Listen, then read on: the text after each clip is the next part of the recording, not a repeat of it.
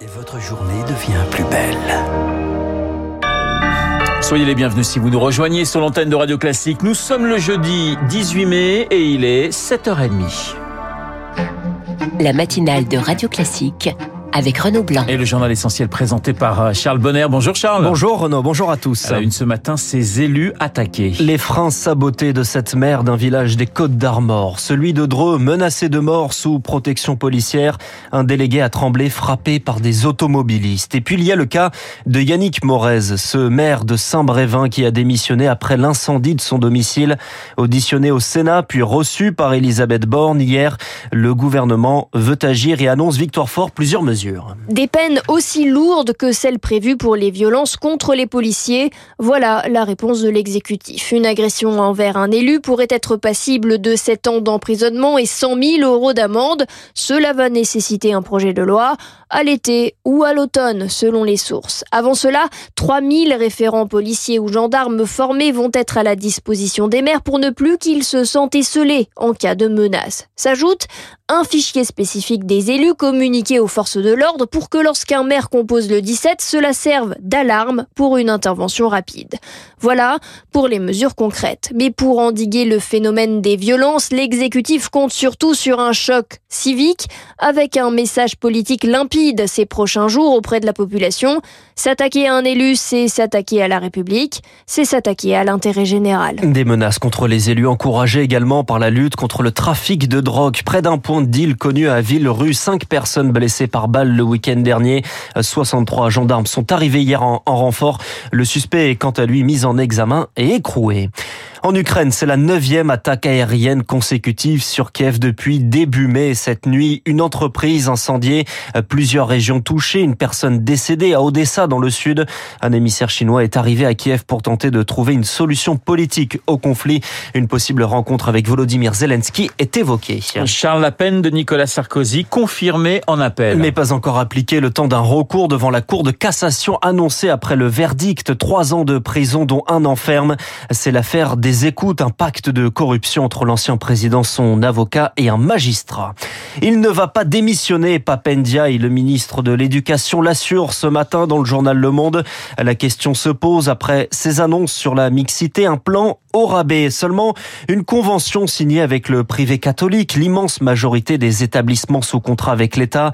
Une convention sans contrainte. Pourtant, la mixité, c'est le cheval de bataille de ce ministre qui se base sur un outil publié il y a quelques mois qui tient en trois lettres l'IPS, l'indice de position sociale. Anaïo. L'indice de position sociale, l'IPS, se base sur la condition des parents de l'élève. Concrètement, chacun des parents renseigne sa catégorie socio-professionnelle et on attribue à la combinaison des deux un score compris entre 45 et 185.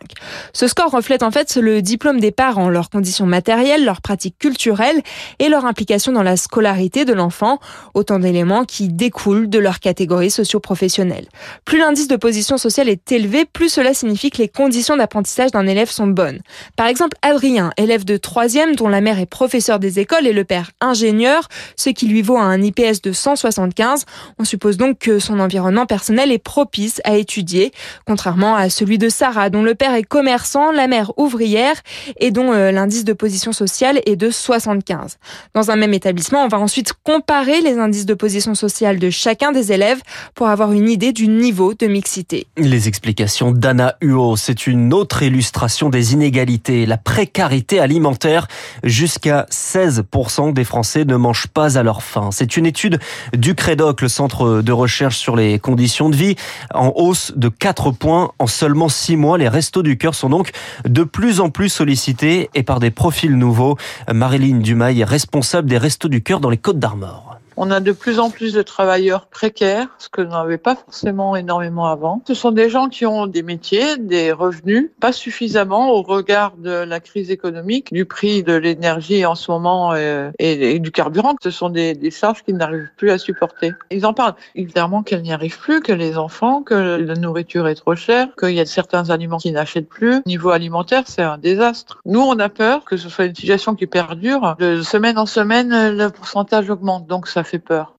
Pour faire face à cette précarité, les syndicats réclament des hausses de salaire, des demandes unanimes de toutes les centrales reçues par Elisabeth Borne.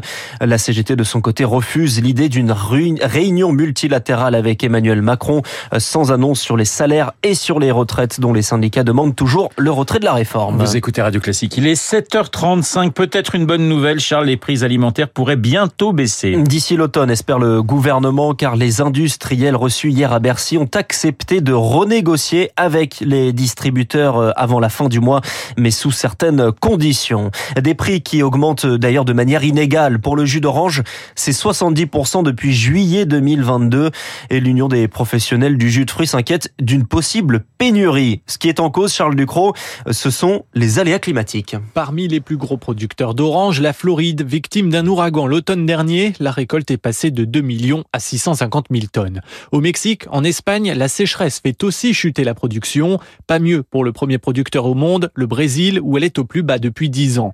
Au changement climatique s'ajoute une autre préoccupation. Éric Imbert, chercheur au CIRAD, Centre de recherche agronomique pour le développement. On a depuis le milieu de la décennie 2000-2010 euh, l'entrée d'une maladie invasive. C'est le greening ou maladie du dragon jaune qui a fait des ravages, littéralement décimé euh, le verger floridien.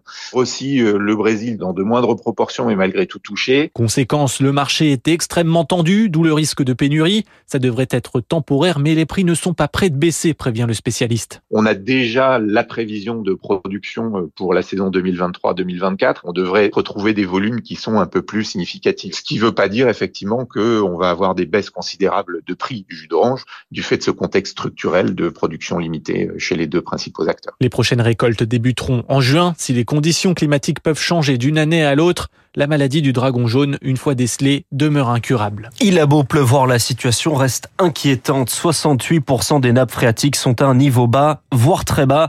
C'est plus que l'an dernier. 26 départements sont donc en risque très probable de sécheresse d'ici la fin de l'été. Les députés ont voté hier, hein, dans le même temps, pour l'interdiction de fumer dans toutes les forêts pendant les périodes de risque d'incendie. On en reparlera d'ailleurs juste après ce journal dans les spécialistes avec euh, mon invité François Gémen. Cette question à présent, Charles.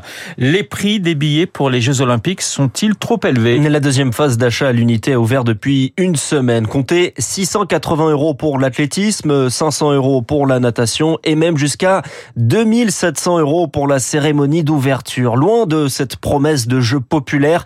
Pourtant, ça n'a rien d'anormal selon Alexandre Faure. Il est chercheur à l'école des hautes études en sciences sociales. Le nombre de tickets est très restreint. 14 millions de tickets, ça paraît beaucoup, mais en fait, ça fait euh, moins d'une place par habitant de la métropole parisienne. Donc ça signifie que vous avez quand même une demande qui va bien au-delà, puisque vous avez plus d'une centaine de millions de demandes. Hein. Pour comprendre comment elle fonctionne la billetterie olympique, c'est simplement que le comité d'organisation des Jeux olympiques se donne un objectif de recette et il va appliquer tout simplement le prix euh, en fonction de cet objectif de recette. C'est-à-dire que là, Paris 2024 souhaite tirer un milliard d'euros de billetterie, donc ce qui signifie que pour Paris, vous êtes exactement à 90 euros en moyenne par ticket, ce qui rapporté à l'inflation était exactement le prix moyen d'un ticket à Londres. À Londres en 2012, Alexandre Faure avec Perona. Et puis on termine avec un retour en arrière, Renaud. Nous sommes le 5 juin 2005, cours Philippe Chatrier à Roland-Garros.